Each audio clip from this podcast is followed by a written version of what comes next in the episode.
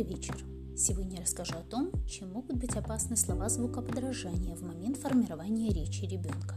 Так ли безобидно умиление тем, что ребенок какие-то слова произносит очень забавно, но неправильно. Когда и в каких случаях стоит обращаться к логопеду. История вторая. Биби или машина. Наблюдая за своими учениками, я с удивлением обнаружила, что некоторые из них произносят неправильно целые группы звуков, а есть и такие, которые не знают точных названий предметов, заменяя их звукоподражанием или упрощая и искажая слова. Такие ребятишки не любят обращаться с вопросами к взрослым, опасаясь исправлений, побаиваются других детей, которые бывают очень жестоки, высмеивая кого-то. И последнее, но самое горькое для учителя, с трудом овладевают навыками чтения и письма. Сколько самолетов и половозов промчалось в тетрадях моих учеников. И, к сожалению, исправить дефекты их речи ни специалист просто уже не в состоянии. Сейчас этим детям может помочь только логопед. А как бы облегчили жизнь своим детям родители, обрати не вовремя внимание на речь своего ребенка. Ведь чем старше становится малыш, тем сложнее его научить правильно произносить звуки, запоминать те слова, которые он привык искажать. Кто из нас не был свидетелем такой сцены? Мама, увидевшая собаку, говорит своему ребенку «Смотри, какая ав-ав!» Очень часто родители, обучая говорить годовалого ребенка, употребляют слова типа «авав», «муму», «биби», мотивируя тем, что слова «собака» или «корова» слишком сложны для детского запоминания и произношения, и отчасти они правы. Как же быть?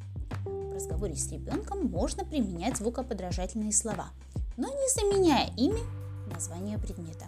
Это утка, она говорит кря-кря.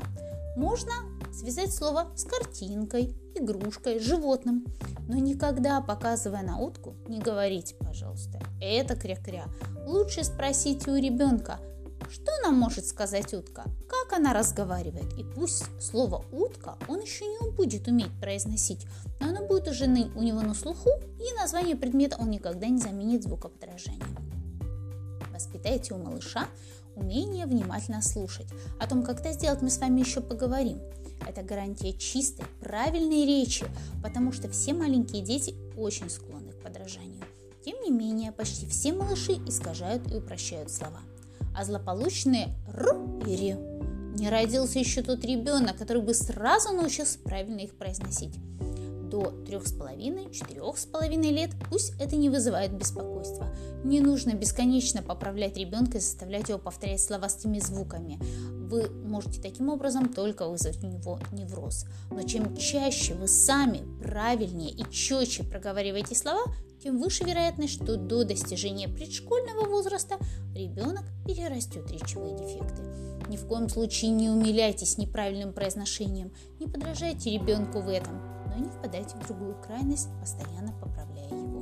Если время идет, а речь ребенка не меняется, то поторопитесь обратиться к логопеду, чтобы успеть исправить дефекты речи до поступления в школу.